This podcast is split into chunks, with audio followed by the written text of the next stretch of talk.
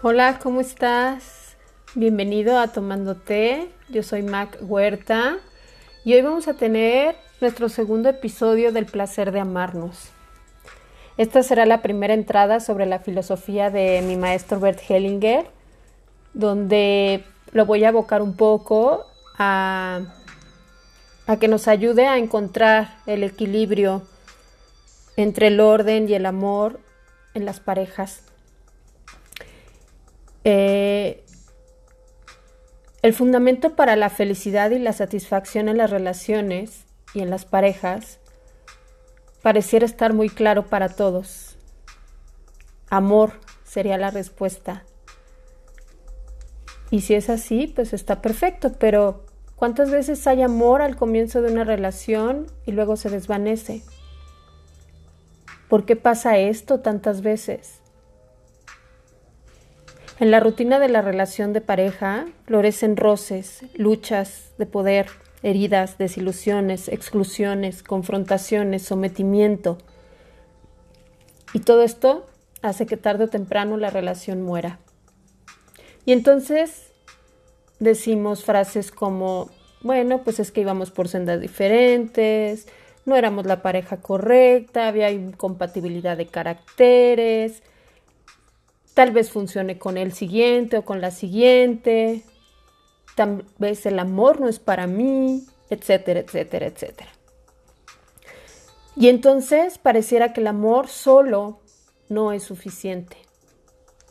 Además, se requieren de buenas formas de comportamiento en la relación. Cumplir con ciertos estereotipos dentro de la relación tanto en el género masculino como en el femenino. ¿Tú crees que haya algo más? ¿Algo que vaya más allá de todo esto?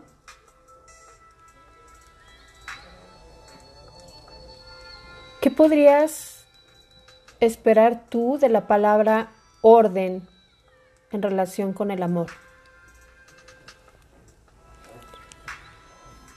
Aparentemente el orden parece ser el polo contrario al amor, incluso un factor perturbador. ¿Acaso no es con el orden que se trata de encajar los sentimientos en modelos eh, de un sistema patriarcal, monogámico, y monogámico no hablo eh, de exclusividad sexual, es, es otra cosa, monogámico me refiero a, parte de este sistema patriarcal, donde hay modelos muy angostos, muy preestablecidos, que no funcionan desde hace mucho tiempo y que la gente se niega a aceptar y que ha llevado a, a, mucho sufrimiento a todas las personas, a que las relaciones se vuelvan desechables, a que haya tantos divorcios, tantas infidelidades, a levantar diques contra una tempestiva marea de sentimientos. En las constelaciones familiares se revela una nueva comprensión de estos polos contrarios, amor y orden. Para nosotros, en la terapia sistémica, el amor y el orden son contrarios, pero deben y pueden complementarse. La vida está formada por contradicciones, y la verdad pocas veces o nunca se encuentra claramente de un solo lado. El pensar en valoraciones opuestas como correcto o falso, bueno o malo no produce ninguna solución. Todo aquel que se enamora de los pies a la cabeza olvidando todo el resto será seguramente tan infeliz como aquel fanático del orden. Quien se apega y se vuelve codependiente de su pareja como si esto fuese algo inseparable va a olvidar el amor. Se va a vincular desde la necesidad y va a comenzar a mendigar el amor. En la vida, en todas las áreas de nuestra vida, es importante mantener un equilibrio y balancearnos. Y esto ocurre lo mismo en un vínculo. ¿A qué tipo de orden me estoy refiriendo? Bueno, seguramente no es aquel orden social que obligó a todos nuestros antepasados y a sus respectivas parejas a hacerse la vida imposible y a compartir una vida sin amor. No estoy hablando de ese orden social, de este sistema monogámico patriarcal. Este orden social ha ido desapareciendo, lo reconozcamos o no, y es necesario que termine de colapsar. Basta con observar las relaciones a nuestro alrededor. Cada vez hay más caos, más confusión, más divorcios. La estabilidad se ha convertido en algo muy, muy curioso. No existe. Vivimos en medio de inseguridad, de heridas, de causar heridas, de someter a los demás, fingiendo una falsa valentía. Y quiero que te preguntes, en ese antiguo orden, ¿hay elementos que guarden algún significado o sentido para ti? Estos ordenamientos se formaron alrededor de los hechos básicos, básicos y concretos de la vida. En realidad el hombre y la mujer están en el mundo como seres sexuales. Nuestra sexualidad existe para garantizar, para garantizar la propagación de la especie, la conservación de la especie. Por eso decimos que la sexualidad es la vida. Y junto con ello es la conservación de ti mismo. Es tu impulso más intenso como hombre, como humano.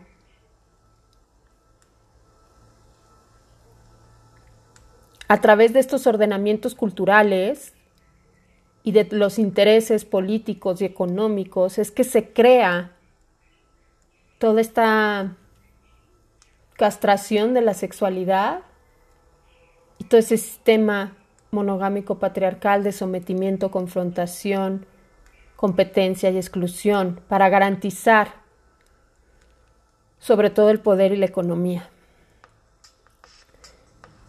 A través de la terapia sistémica es posible llegar hasta una capa profunda de estos ordenamientos y tornarlos visibles. Esta terapia sistémica o constelaciones familiares nos aclaran la dinámica y las estructuras en las relaciones tanto de nuestro sistema familiar como de los sistemas en los que hemos vivido a nivel social y a nivel cultural. Una condición básica importante de una buena relación es el equilibrio entre el dar y el recibir. Cuando uno da algo bueno, se establece un desequilibrio y la necesidad en el otro de balancear ese acto. Cuando ese otro da algo, se desvanece esa tensión. En el caso que dé un poco más de lo que recibió, entonces el turno es del otro para compensar esa sensación. Y entonces es un vaivén, es una danza donde nos compartimos, ¿sí? Y de esta manera se logra un buen intercambio en una relación. La felicidad en una relación depende de esta danza del dar y el tomar. Cuanto mayor sea esta elección de compartirnos, de dar y tomar, mayor será la felicidad. Pero esto se da desde completos, se da desde las personas que están a cargo de sí mismas y se satisfacen a sí mismas, se maternizan y se paternizan y entonces se comparten con el otro.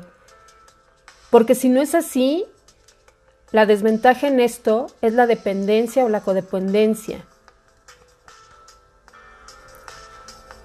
No olvidemos, uno solo puede dar cuando el otro está dispuesto también a recibir y a devolver lo mismo pero solo va a poder hacerlo si es capaz de ello. Si es solo uno el que está dando y dando y dando, va a sofocar a la pareja. Y empieza porque el otro de menos todavía y se acentúa el desequilibrio cada vez más. Las relaciones donde uno siempre da y el otro siempre toma están destinadas a fracasar.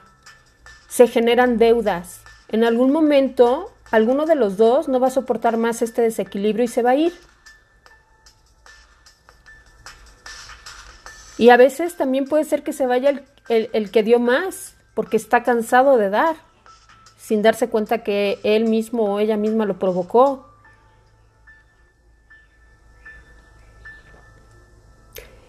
El equilibrio repercute en el equilibrio, es decir, se requiere de este balance en el caso de que alguien lastima al otro también.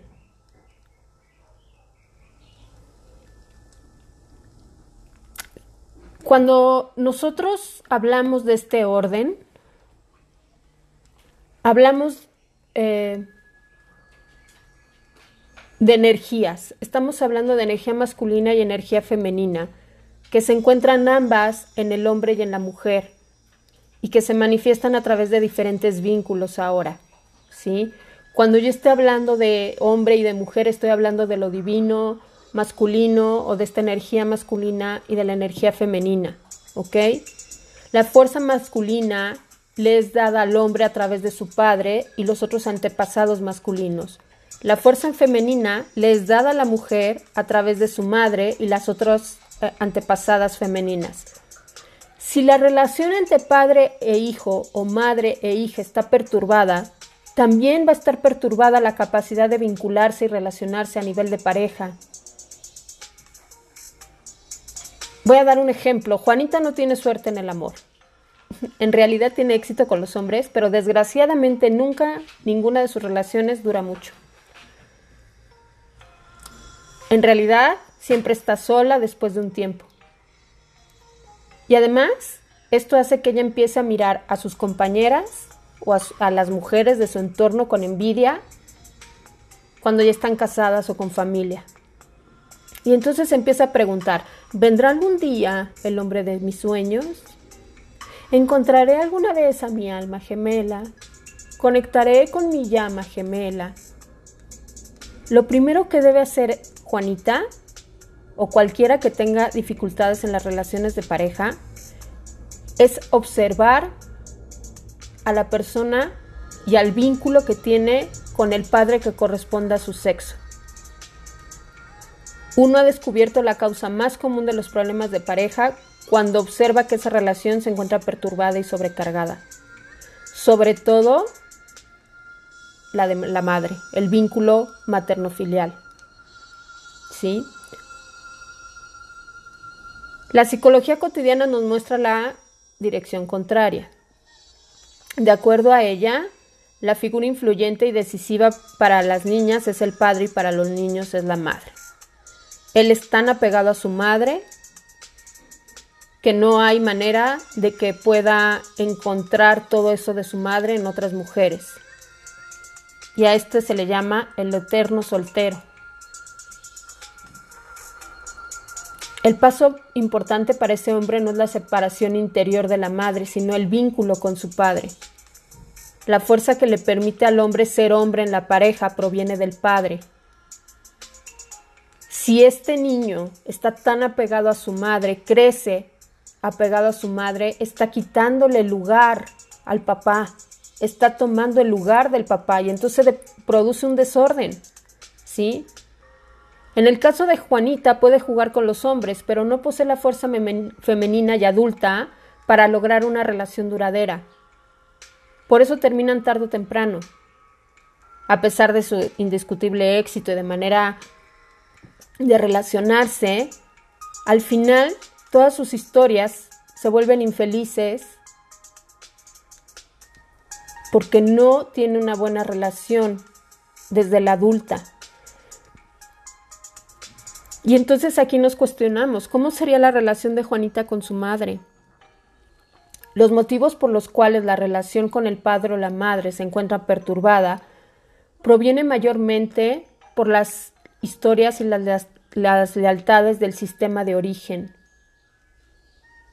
una importante y reiterada causa sistémica de disturbios en la relación entre padres e hijos es, aunque sorprenda a estas alturas y parezca extraño a primera vista, la relación de los padres con sus parejas anteriores. Eh, Juanita nunca se llevó bien con su madre. Desde el comienzo siempre fue la favorita del papá. Y entonces Juanita descubre que su padre había estado comprometido antes de su actual matrimonio.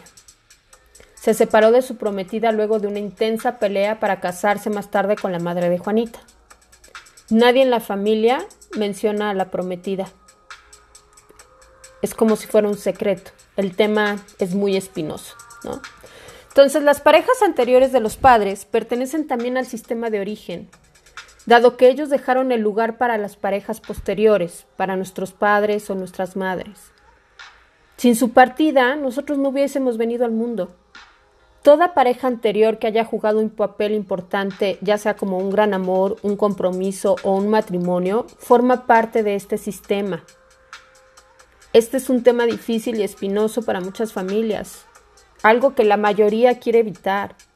Pero si se oculta o desprecia a estas parejas anteriores, entonces será regularmente representado el mismo tema por un hijo o por la descendencia. Normalmente estas parejas anteriores cuando no son incluidas, cuando no se respeta el orden, son representadas por los hijos. Una hija como Juanita representa a esa pareja y entonces volvemos a lo mismo o está ocupando el lugar de mamá, o sea, el lugar de la pareja de papá. Y esto también a su vez hace que ella se sienta superior a su madre en su interior. Y entonces la madre percibe esta arrogancia oculta en la hija y la rechaza. Y entonces va esta dinámica tremenda, horrible entre madre e hija. Y la única forma de abandonar este rol especial para Juanita es que la prometida tome su lugar en el sistema, la prometida anterior, que sea reconocida. Y entonces Juanita podrá sanar la relación con su madre, tomando su lugar de hija y regresándole su lugar de pareja de papá, reconociendo que ella es la mayor y que ella es la hija y entonces ahí es donde entra esta parte de honrar, honrar a la madre y honrar al padre, porque nos dieron la vida. Y entonces usamos frases como yo te honro porque eres mi madre y yo solo soy tu hija. Este ejemplo de Juanita es únicamente una muestra de cómo durante una constelación se pueden ir descubriendo los motivos y las causas de su comportamiento. Podemos ver desde otro ángulo un problema y lograr la solución.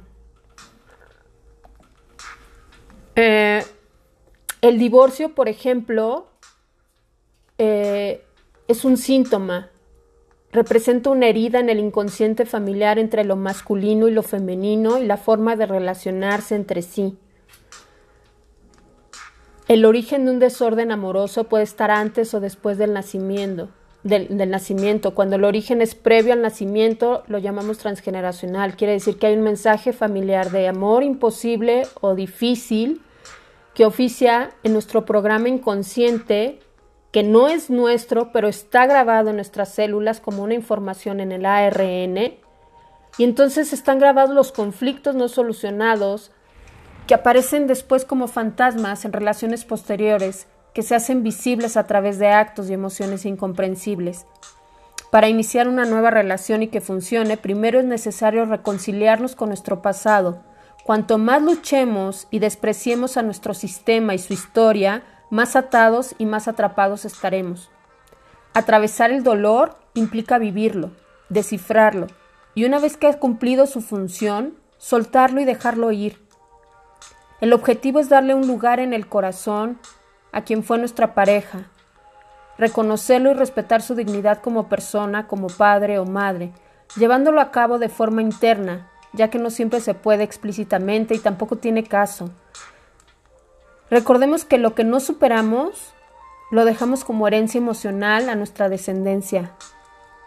Si no le damos el reconocimiento que es debido, nuestros hijos se van a encargar de mostrarlo y de hacerlo por nosotros dar un lugar en el corazón a cada una de las parejas anteriores que se ha tenido o que han tenido nuestros ancestros, quienes han sido nuestros padres o nuestras madres, libera y permite seguir adelante de una mejor manera, concediéndole el lugar que le corresponde a nuestra alma.